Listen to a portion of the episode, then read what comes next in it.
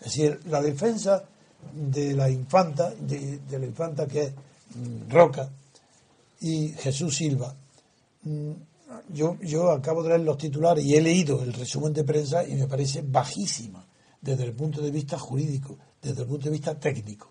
Y aunque yo no soy penalista, tengo lo suficiente conocimiento del derecho para ver que esos no son abogados.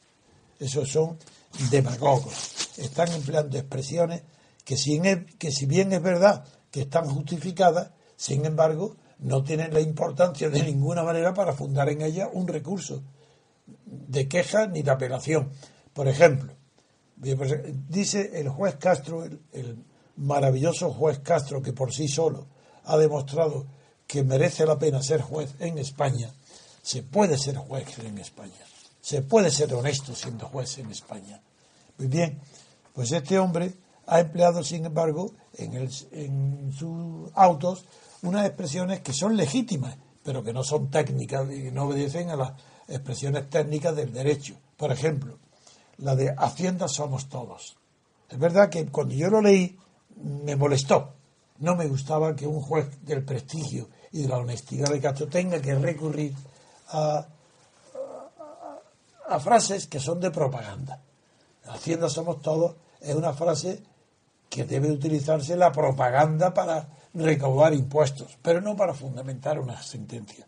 Dicho esto, y dada y mi admiración por el juez Castro y lo bien fundado que está el auto de apertura del juicio oral, que sigo diciendo que es irrecurrible en los procedimientos normales, tengo que decir enseguida que Roca, al haber empleado estas frases como si fueran negativas, y lo de ha llegado mucho más lejos. Y es que ha dicho que está hecha en la, fraude de ley. Está hecha la sentencia en fraude de ley. Esto quiere decir, uno, que ni uno ni otro conocen lo que es fraude de ley.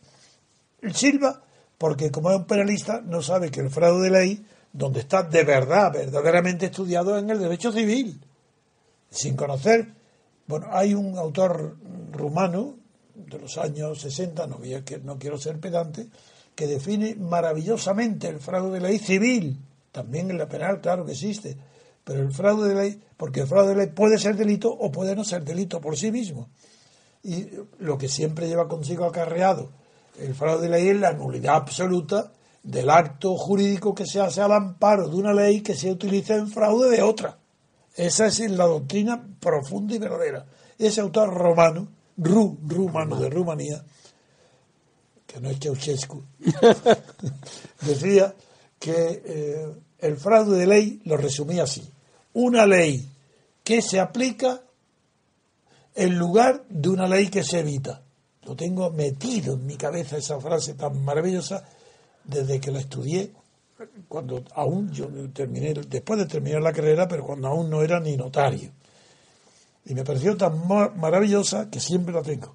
Una ley que se aplica para evitar una ley que se evita. Cuando eso se hace, hay que ver el rango de ley.